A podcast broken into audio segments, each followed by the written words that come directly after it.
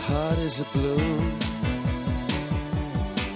Shoots up through the stony ground. There's no room. No space to rent in this town. You're out of luck. And the reason that you had to care, the traffic is stuck. And you're not moving anywhere. Comienza en Radio María Sexto Continente, con el obispo de San Sebastián, Monseñor José Ignacio Munilla.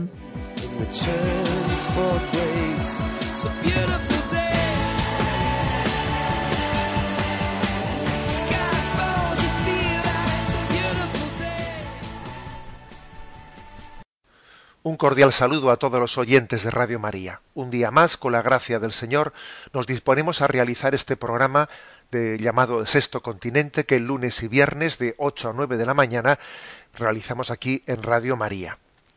Y como ayer fue el día de la Sagrada Familia, que así, así se celebra litúrgicamente el domingo posterior al nacimiento de Jesús de la Sagrada Familia, permitidme que dedique este programa a todas las familias y especialmente a las que son oyentes de Radio María y a las familias que lo escuchan juntas. Sí, porque ya sé que estamos ahora en vacaciones, pero sé que es frecuente, sé que hay muchas familias que luego así me lo comentáis, pues cuando vais con los niños a dejarnos en el colegio, a estas horas de 8 a 9, pues vais escuchando Radio María y el Sexto Continente, y me hace una ilusión muy particular el hecho de que haya familias que escuchen juntas este programa. Este programa.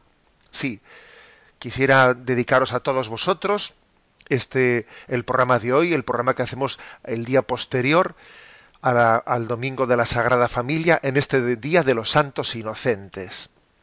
Que Dios bendiga vuestras familias y que también bendiga a aquellos que quisieran poder también acompañar a su familia ¿no? en Radio María y no pueden hacerlo porque les falta fe, porque les falta la suficiente comunión familiar. Que Dios bendiga a las familias y que nos haga a nosotros instrumentos de comunión dentro de ellas. Bueno, pues vamos adelante con el programa después de esta entradilla, el programa de Sexto Continente, que además también siempre lo decimos, pues lo hacemos en interacción con los oyentes a través de la cuenta de Twitter arroba obispo Munilla, a través del muro de Facebook que lleva el nombre personal de José Ignacio Munilla y a través de una cuenta de correo electrónico sextocontinente arroba radiomaria.es. Ahí en ese correo pues solemos recibir pues comentarios de los oyentes, preguntas, etcétera, etcétera. Bien, ¿qué tema primero quiero tratar en este día de los santos inocentes, 28 de diciembre? Yo sé que hay mucha gente que el día de hoy lo reserva para hacer bromitas. Bueno, no me parece mal el sentido del humor. ¿eh? Creo que es uno de los de, de los signos de la esperanza. ¿eh? El sentido del humor es es un signo de esperanza y, y es un signo de, de vida interior. ¿eh? Me habéis escuchado aquí decir, pues que cuando uno cuando uno se ríe de los demás, pues creo que eso es sar- sarcasmo. Cuando uno se ríe con los demás, eso es amistad. Y cuando uno se ríe de sí mismo, pues llega, puede llegar a ser virtud. ¿eh? Bueno, pues nosotros nos quedamos con, excluimos lo primero, eso de reírnos de los demás, y nos quedamos con los otros dos, ¿no? Con reírnos con los demás, que eso es amistad, y nos quedamos también con ese reírnos de nosotros mismos, que también es necesario, pues para superar nuestros agobios y dificultades. Por lo tanto, bienvenido sea, ¿no? El Día de los Santos Inocentes, el sentido del humor.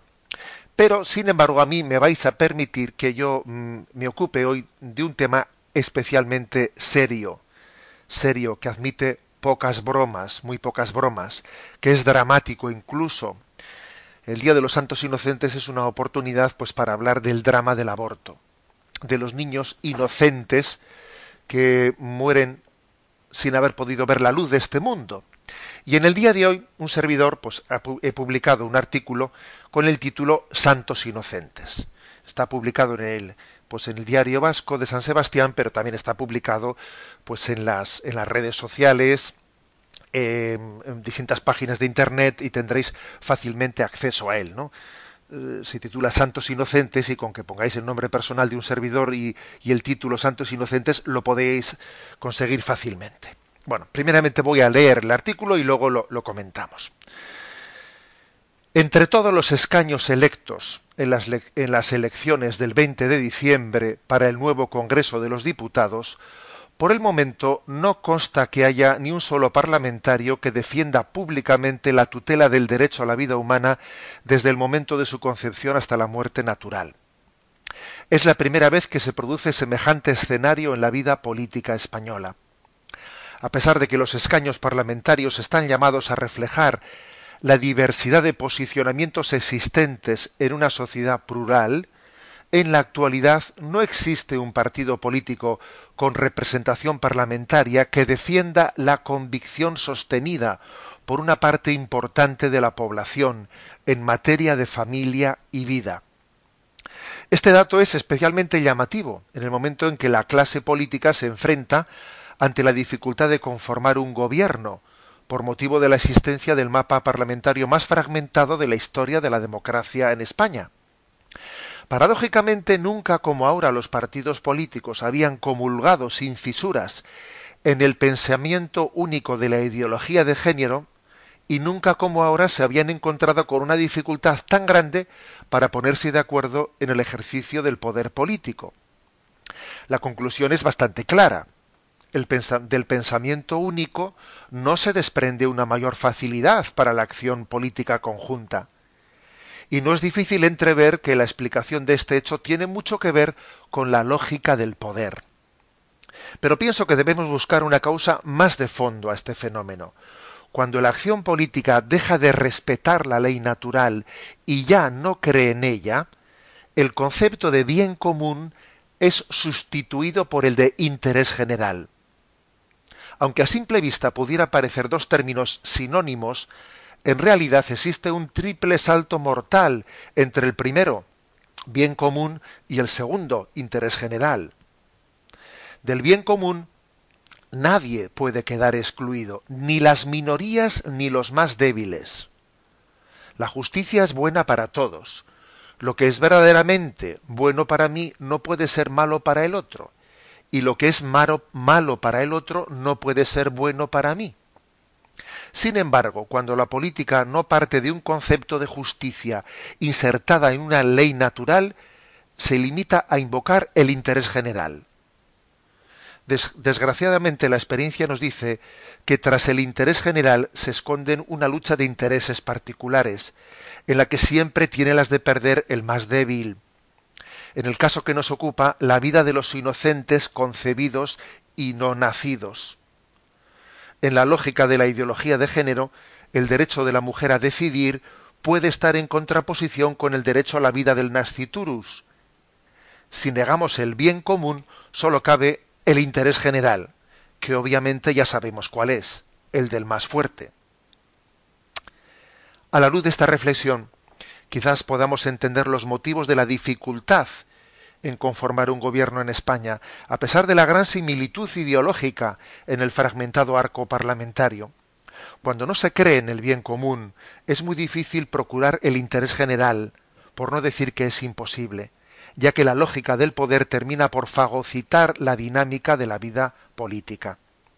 Ahora bien, la batalla por la defensa de la vida humana más débil no se juega exclusivamente en las leyes.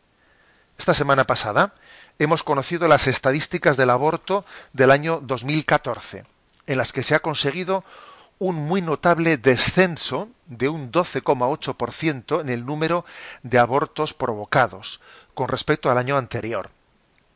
De los 109.690 abortos del año 2013, se ha pasado a 94.796 en 2014, un 12,8% menos. Una vez más se demuestra algo que ha sido una constante en España desde la primera ley de despenalización del aborto en el año 1985.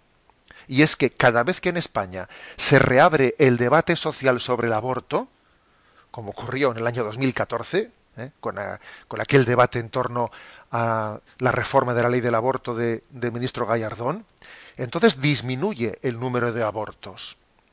cuando deja de debatirse sobre el tema, aumentan. De lo cual se desprende que a pesar de que en la legislatura que se inicia no quepa esperar iniciativa política alguna en favor de la defensa de la vida humana, es muy importante mantener encendido el debate social sobre el aborto. Pienso que la causa provida tiene en este momento tres frentes. El primero es el de iluminar las conciencias. Frente a la tentación del pensamiento único, y no en vano, dice el proverbio, donde todos piensan igual, nadie piensa mucho. Es importante poner en evidencia la contradicción existente en los valores éticos de nuestra sociedad. Como dice el Papa Francisco en su última encíclica ecológica Laudato Si, perdón, es incompatible la defensa de la naturaleza con la justificación del aborto. En el contexto del relativismo políticamente correcto, hoy en día encontramos cajetillas de tabaco con el siguiente anuncio. Las autoridades sanitarias advierten, fumar durante el embarazo perjudica la salud de su hijo. Y paralelamente, la ideología de género se niega a dar el estatus de hijo al embarazo no deseado. Si es deseado es alguien, de lo contrario será algo. En segundo lugar, además de la iluminación de las conciencias, se requiere una implicación muy directa y comprometida en la ayuda a las mujeres embarazadas en situaciones de riesgo. Estoy convencido de que tras esa disminución del número de abortos del año pasado, se esconden también la implicación solidaria de muchas personas anónimas con las mujeres que han tenido un embarazo inesperado en situaciones difíciles.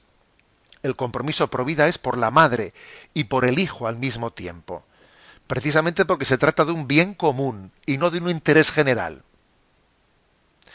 Y por último, en tercer lugar, ¿no? la invitación del Papa Francisco a pasar por la puerta de la misericordia a cuantos se vieron implicados en el, en el aborto.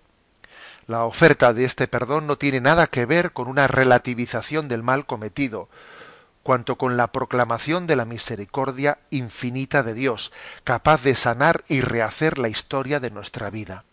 De hecho, quienes experimentan esta misericordia llegan a convertirse en testigos privilegiados de la dignidad de la vida humana.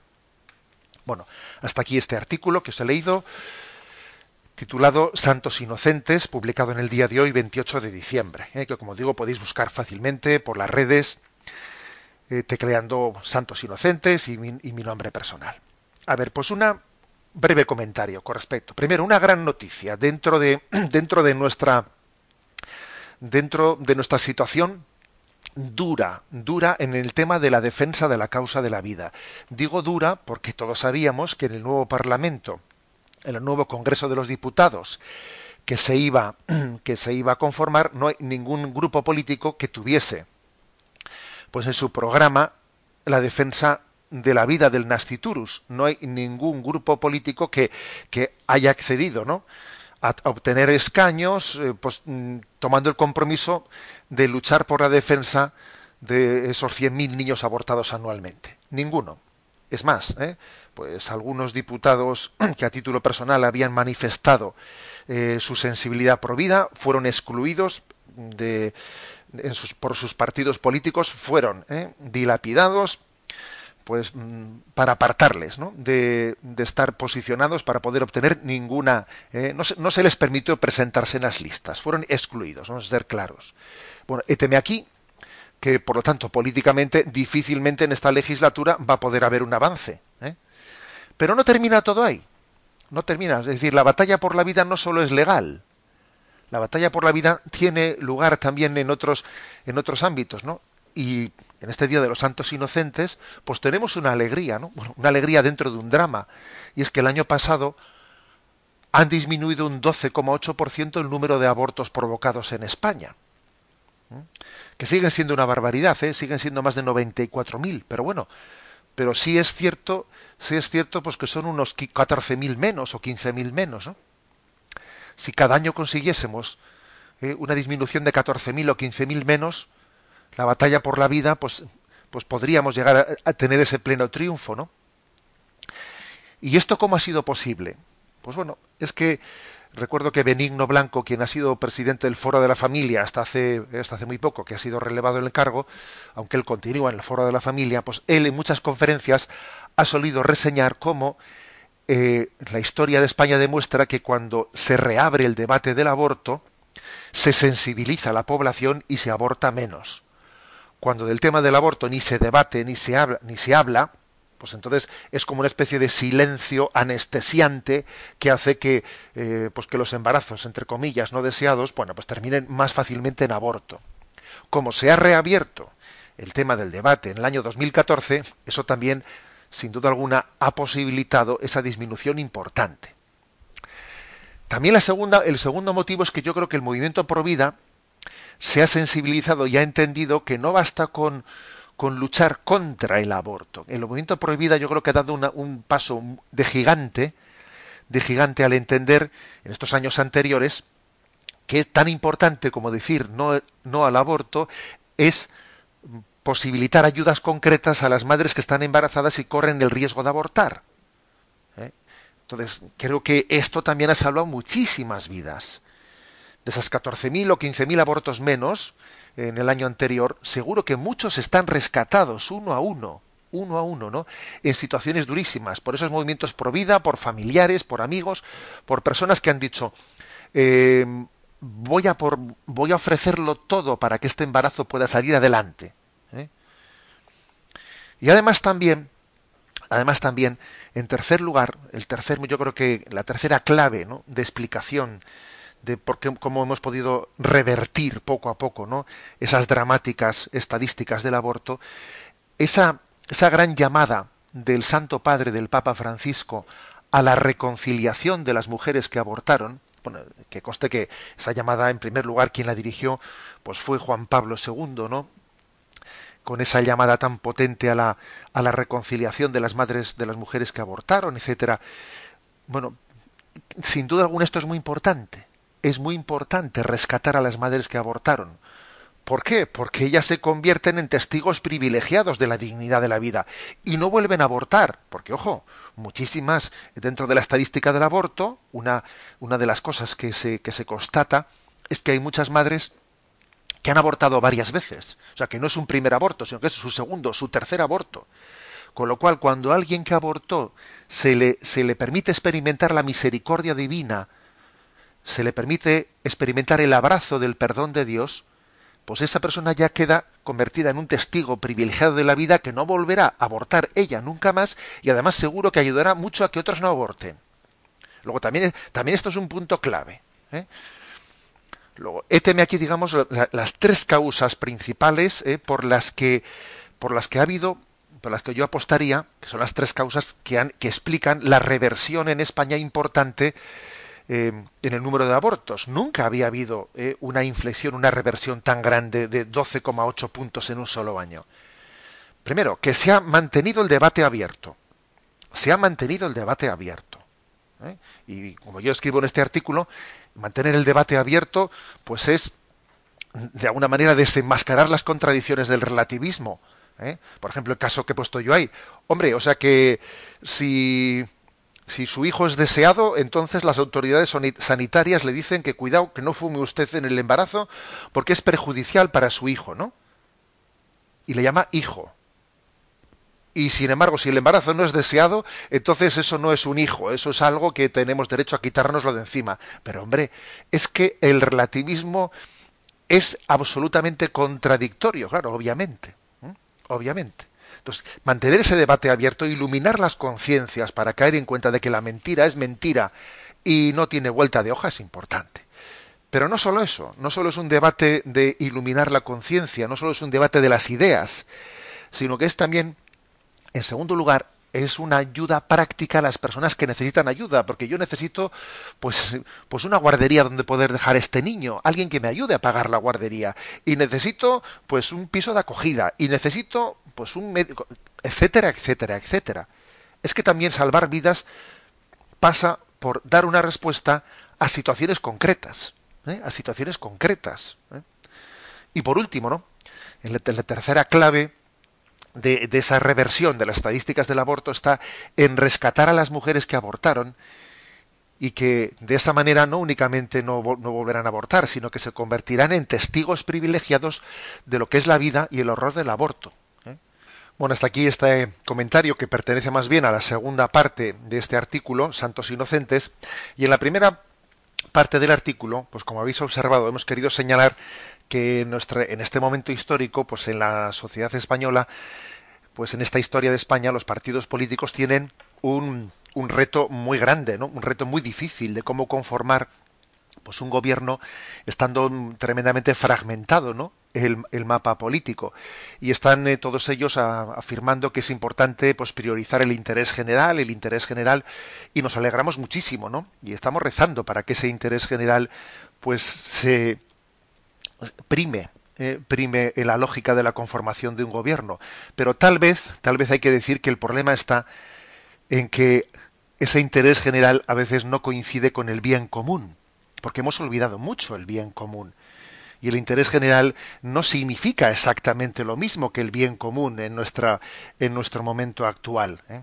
Si me permitís un punto de humor, pues se cuenta que Cantinflas, se cuenta que fue en una ocasión pues a, eh, a un salón de actos que estaba lleno de un auditorio lleno de personas y él preguntó ¿y, ¿y de qué van a hablar aquí? y uno le dijo, bueno, pues es que van a dar una charla sobre la mujer en general, ¿no? Y entonces él dijo, bueno, pero la mujer de cuál general, ¿Eh? Bueno, pues algo así pasa con el interés general. ¿eh? ¿El interés de, de qué general? Porque es que el interés general corre el riesgo de ser el interés de los más fuertes sobre los más débiles. En el fondo, el interés general corre el riesgo de, de estar disfrazando una lógica de la lucha de intereses. Sin embargo, el bien común, como decíamos en este artículo, no puede ser un bien para unos y un mal para, lo, para el otro.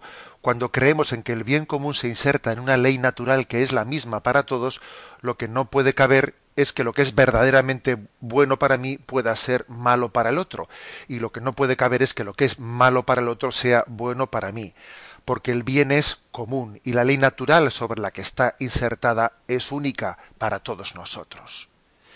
Bueno, pues rezamos, por lo tanto, para que también el bien común prevalezca, ¿no? detrás de esa concepción de interés general que es un tanto difusa. Vamos a hacer un descanso musical con un canto pro vida, con un canto en defensa de la vida, que muchos de vosotros me habéis pedido que lo vuelva a poner, lo pusimos hace unos meses. Se trata de la canción de Sergio Dalma, Ave Lucía, una canción que tiene ya pues algo más de 20 años o 25 años, pero que escucharla ahora, hoy en día todavía conmueve.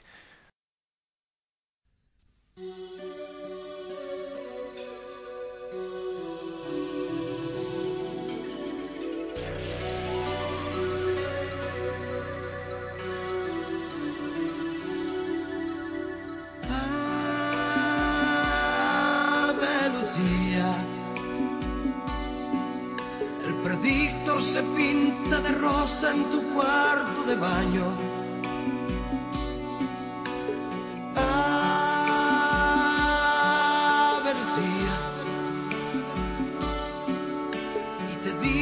vas a ser madre a finales de mayo. Tu novio de noche secreta se ha vuelto enemigo.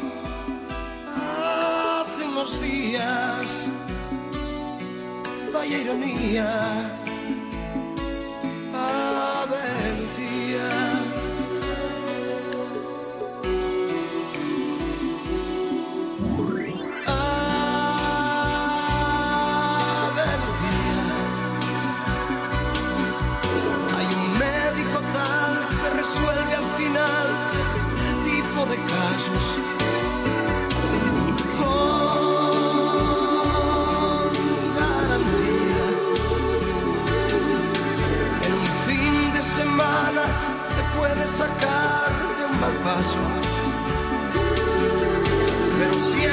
que dentro de ti algo nuevo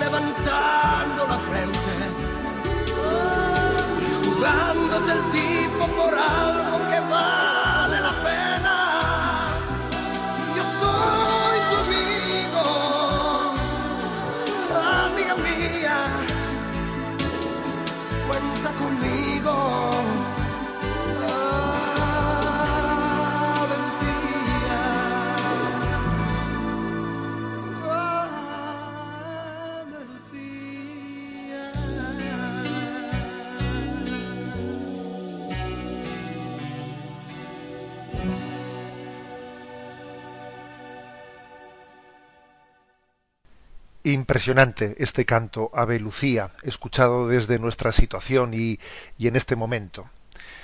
Bueno, vamos a continuar con este tema desde otra perspectiva, porque decía que la batalla por la vida no es únicamente una batalla que tenga lugar en el mundo de las leyes, en el Parlamento. Por supuesto que si un Parlamento no defiende la vida, ¿qué Parlamento es ese? Pero es verdad que la batalla por la vida tiene lugar también en otros ámbitos en otros ámbitos y, vamos a intentar iluminarlos. ¿Cuántos hermanos tienes tú? Y uno me dirá, yo tres, nosotros somos dos, nosotros somos cuatro. ¿Seguro? ¿Seguro que sois dos? ¿Seguro que sois tres? ¿Seguro que sois cuatro? ¿No será que igual tienes algún hermano más? Pues porque tu, tu madre tuvo también algún aborto, algún aborto natural, y quizás no lo cuentas como un hermano tuyo permitidme introducir este aspecto, que es muy importante para, pues, para educar nuestra mentalidad de lo que es la vida. Yo siempre, durante mucho tiempo, había pensado que somos tres hermanos, ¿no? Pues Esteban, que ya le conocéis muchos, ¿no? Que fue director de Radio María, un servidor y, y nuestra hermana pequeña. Y, y, después, bueno, pues en la adolescencia descubrí pues que nuestra madre había tenido pues un aborto entre un servidor y nuestra y nuestra hermana y entonces me di cuenta de que éramos de que éramos cuatro hermanos y que no éramos solo tres hermanos, éramos cuatro. Y cuando fui al seminario, al seminario de Toledo, allí con 18 añitos, eh, y eh, pues conociendo a los compañeros, pues recuerdo haber entrado en la habitación de alguno de ellos, que muchos de ellos eran de familias numerosas, etcétera, y cuando veía el retrato familiar, y allí se veía pues una familia con seis hijos, y, y, y se veía que en los extremos del cuadro había pues dos angelitos, ¿no? Y le dije, ¿y estos angelitos? Y recuerdo que uno me dijo, es que mi madre tuvo dos abortos. Entonces nosotros, en el retrato familiar, aparte de los seis, los seis hijos e hijas, pues ponemos esos dos angelitos porque, porque somos ocho, no somos seis, somos ocho. Me impactó, ¿eh? me impactó tremendamente, ¿no? Pues ver esa sensibilidad que si la hubiésemos cultivado suficientemente, pues igual hubiese sido imposible que el drama del aborto se hubiese podido asumir, ¿no? con esa ceguera, ¿no? Con ese eclipse de la razón y ese eclipse moral tan grande de nuestra, de nuestra sociedad. Oye, que igual no sois dos hermanos, que sois tres, que sois cuatro. Debemos de entender que estamos llamados toda la eternidad a disfrutar todos los hermanos, incluidos, ¿no? Los que los que no vieron la luz de la vida, pero que pero que son personas humanas y por los cuales Cristo también entregó su vida.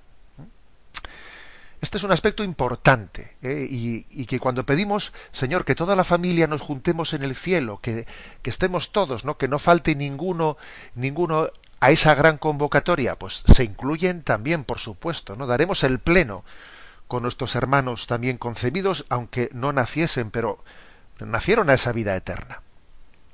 Bueno, permíteme dos comentarios, uno así más, digamos, pues de, diálogo con la cultura general a través del cine y otro más teológico. Me estoy acordando de una película que es Crónicas de Narnia. Por cierto, sería un buen regalo de Reyes, ¿no? Pues vamos a regalar a nuestros hijos, a nuestros nietos o quizá Crónicas de Narnia. Seguro que Crónicas de Narnia lo tenéis a la venta en muchos, pues en muchas bibliotecas, ¿no?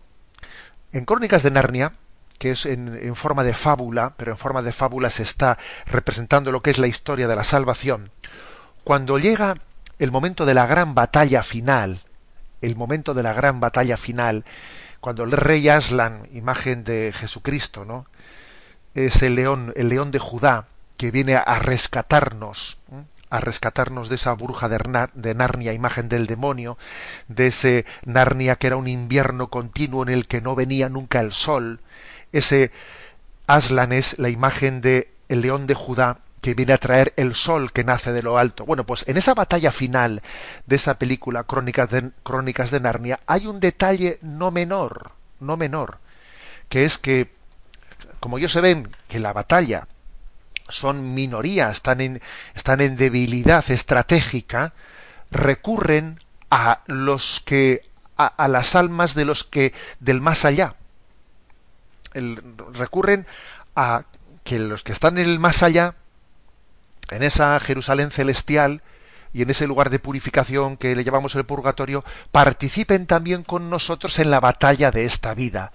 Y entonces eh, Aslan, en esa película de Crónicas de Narnia, reinserta ¿no? a las almas de los difuntos en la batalla de esta vida y luchan con nosotros. Y esa batalla podemos también obtener la victoria gracias, por supuesto, a la fuerza de Jesucristo, pero gracias a que en esa comunión de los santos Dios también ha insertado la batalla de los que nos precedieron y están al otro lado de la orilla, pero combatiendo también junto con nosotros.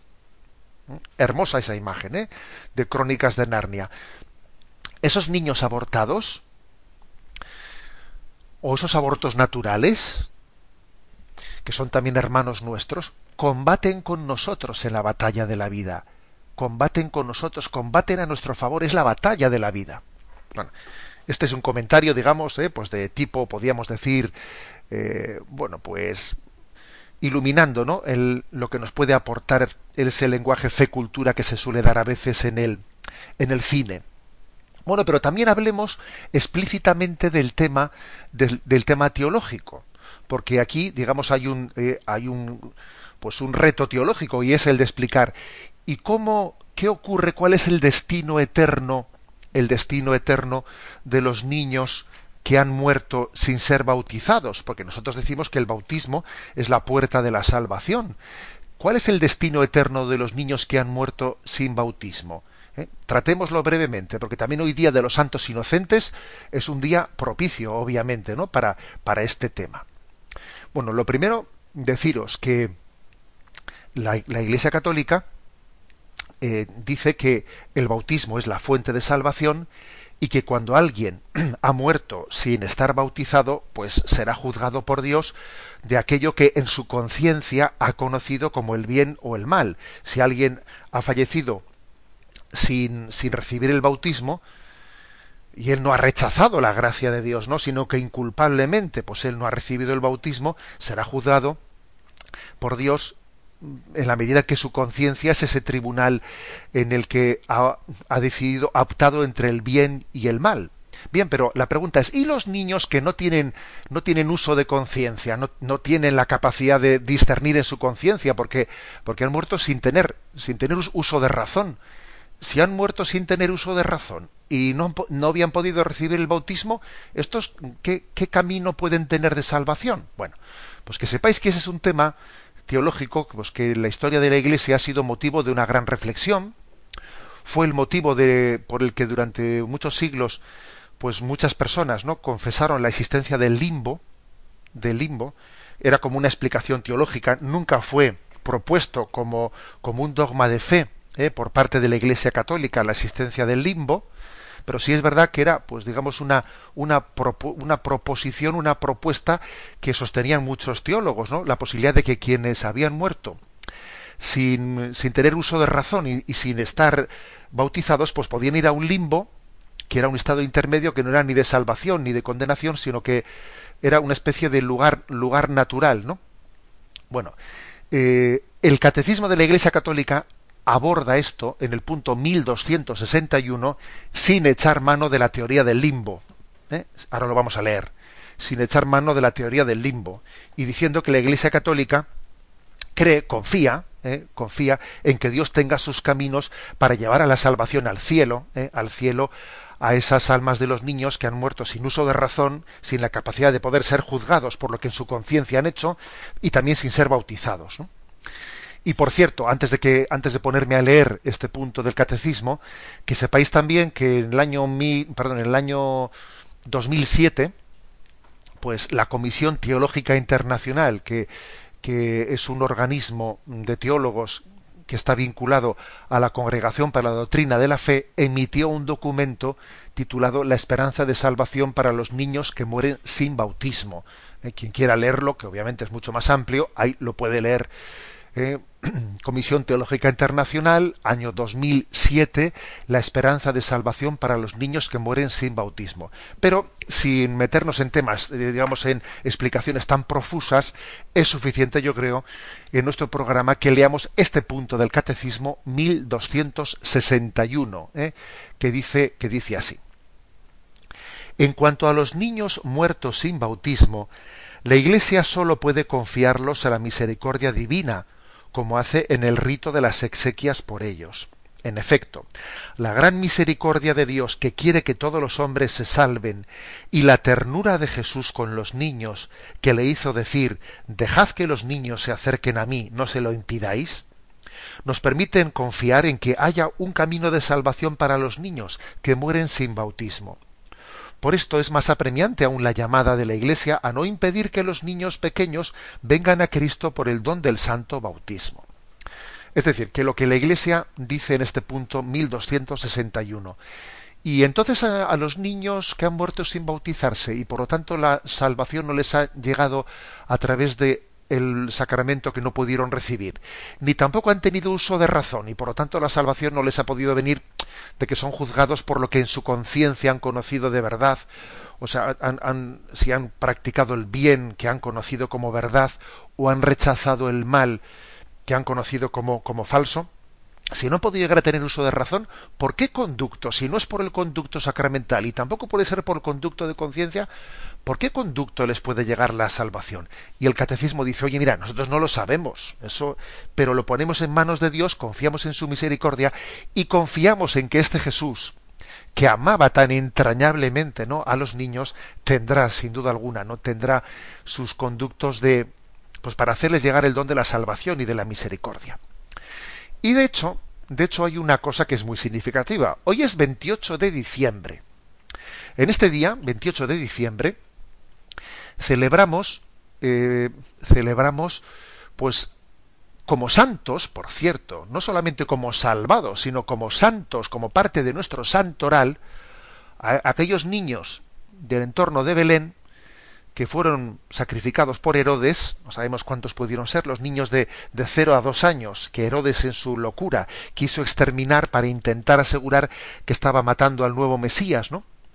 Y aquellos niños exterminados obviamente están en este mismo concepto, porque ni tenían uso de razón, ni tampoco habían sido bautizados, obviamente, ¿no? Entonces, fueron, fueron asesinados por Herodes, y la Iglesia Católica les reconoce no solo como salvados, sino como santos.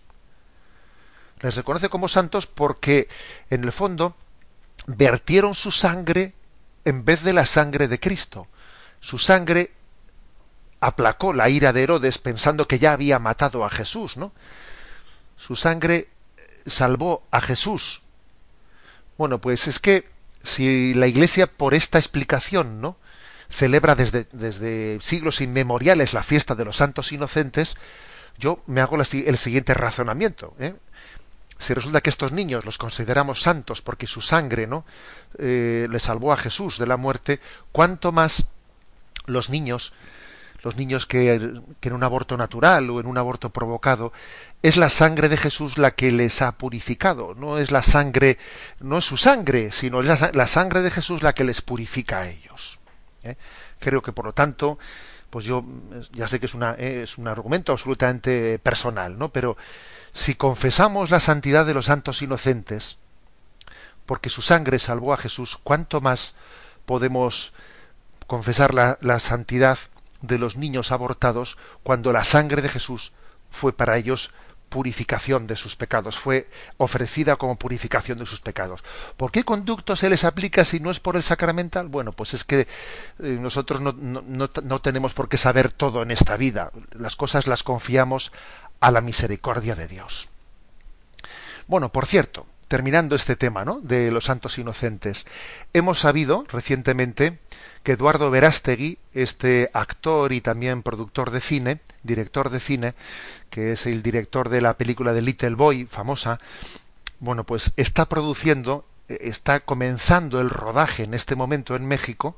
Allí se ha, se ha hecho pues un escenario, se ha reconstruido como podía ser la, Belén de los tiempos de Jesús y está produciendo una película en la que, por cierto, él hace de San José sobre esa persecución de Herodes a los niños. Es una película que tiene exclusivamente ese episodio, ¿eh? el episodio de los niños, los santos inocentes que murieron, que murieron en Belén. Está, está siendo objeto de una película que Eduardo Verástegui eh, ha comenzado su producción allá en México. Qué bueno, qué bueno que exista, ¿no? Pues esta, este, este tipo de, de artistas, ¿no? capaces de llevar la historia de la salvación al cine actual. Ojalá para las próximas Navidades, para las Navidades del 2016, no podamos en familia asistir y ver esa película de los santos inocentes que murieron en, en Belén. Hasta aquí nuestro comentario en este día de los santos inocentes sobre los que son los inocentes del siglo XXI, del siglo XX y del siglo XXI, concebidos no nacidos a los que no se les permite llegar a este mundo son entre 42 y 60 millones al año en todo el mundo, se calcula, ¿eh? los niños abortados. Entre 40 y 60 millones en el mundo. Solamente en China son unos 13 millones. Es un dato escalofriante. Vamos a dedicarles a ellos y a la sociedad pidiendo el don de que nos sensibilicemos, que no nos acostumbremos nunca a este gran drama, ¿no? Vamos a escuchar esa la que es la banda musical la banda musical de esa película de Crónicas de Narnia que os he aconsejado especialmente. Es la última batalla a la que son reincorporados los que los que no están con nosotros, pero están con nosotros, que son las almas de esos fieles difuntos en las que entre las que están sin duda también las almas de esos niños inocentes.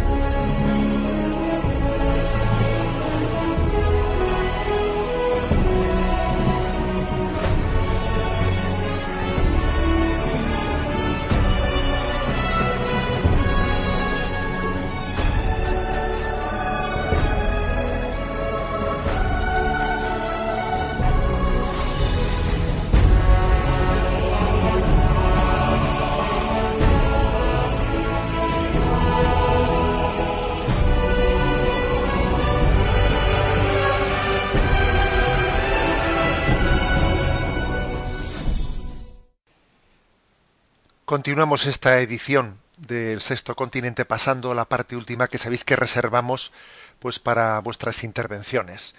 La vez pasada, el último de los programas, pues quisimos eh, introducir algunas de las preguntas en las que vosotros habíais pedido alguna explicitación sobre los mensajes enviados a las redes sociales y nos habíamos quedado sin responder, sin tiempo para responder a Lidia de Huelva, quien preguntaba diciendo que, que no quiere ella mm, que no quiere ella entender que sea demasiado individualista, pero que le cuesta entender el mensaje enviado a las redes sociales por un servidor que dice el siguiente texto. Si quieres caminar deprisa, vete solo. Pero si quieres llegar a algún sitio, camina acompañado. ¿Eh? Bueno, Lidia dice que le cuesta un poco entender este mensaje. Dice, ¿será porque soy demasiado individualista? Porque dice, pero a mí me parece que yo camino solo y, voy más ¿eh? y voy más seguro. ¿eh? Bueno, yo creo que este, este aforismo ilumina una, una gran realidad. Si quieres caminar deprisa, vete solo. Pero si quieres llegar a algún sitio, camina acompañado. Es verdad que a veces tenemos la impresión de que los demás nos pueden estorbar para hacer las cosas deprisa hacer las cosas rápido. Quita que me estorbas, que yo solo lo hago más fácil. ¿eh? Eso es verdad, pero, pero es un espejismo. es un espejismo, porque Dios nos ha creado en comunión y Dios no nos ha creado autosuficientes. Y los ojos de los demás, ver las cosas no solo con tus propios ojos, sino también con los ojos de los demás, iluminan mucho a la hora de que tú no te equivoques. Si tú quieres llegar a algún sitio, camina acompañado. Es verdad que va a ser más largo, es verdad que va a suponer más paciencia, es verdad, pero te vas a matizar mucho las cosas, vas a matizarlas. Las cosas vas a verlas desde perspectivas que tú no las habías visto. Segundo, aunque tú te creas muy seguro para caminar tú solo, vas a tener, tendrás crisis durante el camino y tendrás momentos de desaliento en los que si caminas solo es mucho más fácil que te vengas abajo. Y sin embargo, si caminas acompañado, tu momento de crisis se verá, se verá compensado por los momentos de fortaleza de los demás. ¿Eh? Luego yo creo que eso de que las cosas las hago yo más con más seguridad yo solo es un espejismo de nuestra tendencia individualista. Igual las haces más rápido, pero ojo, eh, son mucho más matizadas las, eh, pues nuestras acciones cuando hemos dejado que los demás nos interpelen, que también nos digan ellos cómo ven las cosas. Y cuando nos dejamos acompañar, porque la vida es corta, pero es lo suficientemente larga como para que haya momentos de desaliento en los que si, caminamos solos, pues mm, es muy fácil que dejemos las cosas a medias y sin rematar. ¿eh? Ese es el sentido un poco de, eh, pues con respecto a la pregunta que Lidia de Huelva pues ha realizado. Bien, pero tenemos también otra pregunta más larga esta, ¿eh? de un oyente que firma como Begoña y nos hace pues una consulta pues particular y personal de la historia de su vida que sin dar detalles, ¿no? que puedan un poco identificar su, pues, su caso, su, su, intimidad, ¿no? Creo que es bueno que la leamos en público para que también aprendamos un poco el don del discernimiento, ¿no? Bueno, y dice lo siguiente: Estimado Monseñor Munilla, me gustaría confiarle una inquietud que me tiene intranquila, en la confianza y esperanza de que me dé algo de luz. Soy una mujer casada de 48 años, con una hija de 6 años.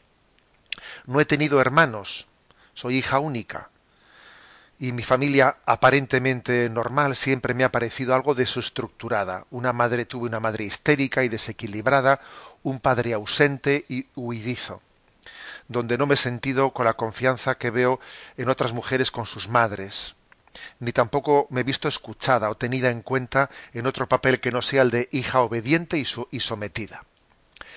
El hecho de no tener hermanos también fue una losa para sobrellevar esa realidad por circunstancias externas e internas fui madre a los cuarenta y dos años y siempre quise tener enseguida otro hijo para no condenar a mi hija a la pena de soledad que yo tuve. Sin embargo, profundas desavenencias con mi marido, que todavía hoy persisten, me hicieron desechar eh, esa idea. Tampoco es que evitara darle hermanos a mi, a mi hija, pero dada la desunión vivida con mi, mi marido, la situación era imposible. Hoy, con 48 años, he descartado la idea por completo, no sin dolor, de ver cómo otros niños tienen hermanos para jugar y mi hija siempre está buscando amigas a las que invitar, que no siempre están disponibles. Como si me leyera el pensamiento, últimamente mi hija me ha repetido mucho que soy mala porque no, porque no he querido darle una hermana. Le intento dar alguna vaga explicación, pero no parece convencerle. Yo me pregunto si no debería plantearme una maternidad a estas alturas, pero me parece irracional. Un hermano o hermana ya no sería un compañero de juegos para mi hija, dada la diferencia de edad. Además, a mi edad hay otras hay probabilidades de, de no tener un hijo sano, lo cual sería una carga injusta para ella. Por otro lado, mi matrimonio sigue en una situación crítica, aunque sobrellevable, y no confío eh, este tipo de decisiones en mi marido, porque en todos los asuntos de la familia las responsabilidades recaen en mí y no siento en él un apoyo que me aligere. Pero no quiero quitarme de la, de la cadena, no puedo quitarme de la cabeza que estoy condenando a mi hija a una soledad presente y futura sin hermanos, como me ha ocurrido a mí. En cuanto al plano de la fe, quiero transmitirle a ella una fe que yo no he recibido en mi familia, a pesar de que en mi época las familias todavía eran católicas practicantes. Y aunque le escucho a usted, hace muchos años intento llevar a mi hija a la iglesia sin su padre, está claro que la mía no puede considerarse una familia plenamente cristiana. Así que vivo una herida sangrante por el dolor que siento por mi hija, por haberla condenado a tener ella también una familia desestructurada y a tener una infancia triste y en soledad. Le agradecería algún consejo que me ayude a discernir cómo asimilar o reconducir esta situación. Bueno, pues eh, aquí Begoña nos plantea un panorama, un panorama duro, una lectura bastante trágica de la historia de su vida y la de su hija, que yo le aconsejaría abordarla de la siguiente manera. Vamos a ver, ojo, ojo con que seamos tentados de que un problema de fondo que ya no está prácticamente, no, no está en nuestra mano el poder cambiar, nos impida hacer lo que sí está en nuestra mano poder hacer. Porque bueno, pues es obvio que con, 40, con 48 años y con una situación de falta de, de, conjunción con el marido, con el esposo, etcétera, pues plantearse la, maternidad, pues es muy difícil, porque también la maternidad tiene que ser conjugada, ¿eh? en una decisión libre y en comunión con el marido, y, y con 48 años es muy difícil llevarla a cabo. Bien, pero ojo con que ese problema sea el único problema. Hay otros, hay otras cuestiones que sí que están en nuestra mano el afrontar, como es la mejora de esa comunión con el esposo. Porque ese es el mayor regalo, es decir, el problema que tiene, que tiene una hija única no solo es que tenga una hija única, sino que sus padres no tengan la comunión que pudiera tener. Porque, mm, puestos a elegir, yo creo que es más grave el problema de que los padres no tengan la comunión que el que uno sea hijo único. Es más grave esto que el otro. ¿eh? Entonces, por lo tanto, yo creo que el mayor regalo que podemos hacer, ¿no? A, pues a un hijo, en este caso, ¿no? A, esa hija única, es no dar por supuesto que, esa, que existe esa, eh, eh, esa falta de comunión en el matrimonio. Vamos a luchar por ello. Y también dejémonos ayudar. La Iglesia ofrece centros de orientación familiar, pues para que se puedan abordar los problemas. ¿Por qué no le, le ofrecemos un gran regalo de reyes a nuestros hijos? Que es tomarnos en serio la, la, batalla por la comunión del matrimonio. Ese es el mayor regalo de reyes que podemos ofrecer a nuestros hijos. Junto a eso, Begoña, también creo que es importante, pues el que según vaya creciendo la niña, pues se vaya, se vaya integrando en, en la experiencia de la comunión de los movimientos de la Iglesia, asociaciones familiares, que, bueno, pues la falta de hermanos, se ve compensada cuando uno entra en una asociación familiar, pues porque allí conoce a otros niños, hijos de otras familias cristianas, y esa experiencia de la comunión es muy, muy sanadora también para la soledad que pueda tener un hijo único.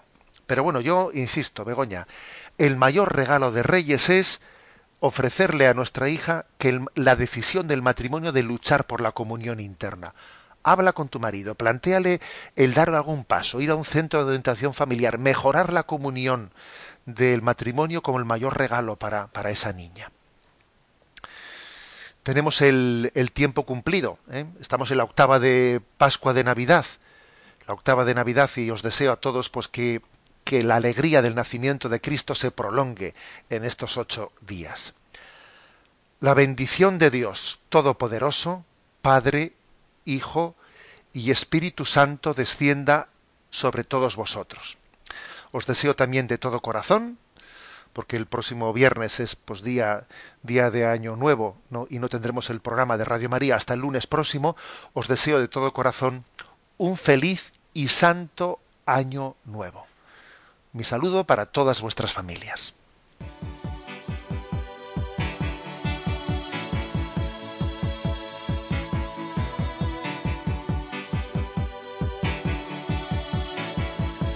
Heart is a balloon shoots up through the stony ground. There's no room no space to rent in this town. You're out of luck. And the reason that you had to care the traffic is stuck. And you're not